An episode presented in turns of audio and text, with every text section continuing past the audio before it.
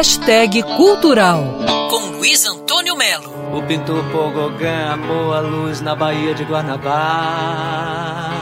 A Baía de Guanabara, cantada por Caetano Veloso e por muitos e muitos outros compositores e cantores brasileiros, é um livro que detalha a sua história, a sua beleza e o descaso que ela está submetida até hoje. O livro se chama As Águas Encantadas da Baía de Guanabara, foi lançado pela Numa Editora e é fruto de um minucioso trabalho de pesquisa dos acadêmicos Jorge Luiz Barbosa, Diogo Cunha e Ana Teresa de Andrade Barbosa. O livro mostra, por exemplo, que nós tínhamos na Baía de Guanabara 118 praias, hoje são apenas 62.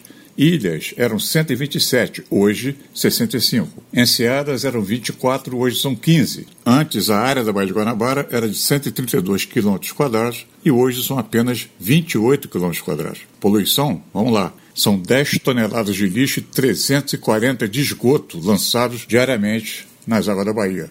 Ou seja, a Baía de Guanabara é um sobrevivente, né?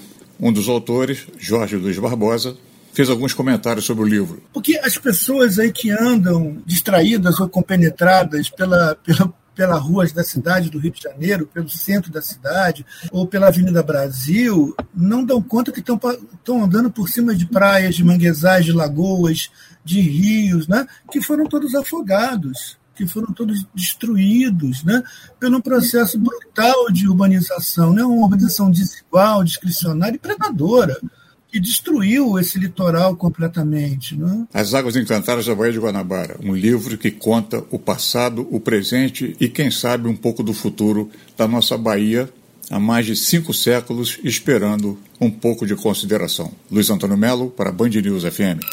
Quer ouvir essa coluna novamente? É só procurar nas plataformas de streaming de áudio.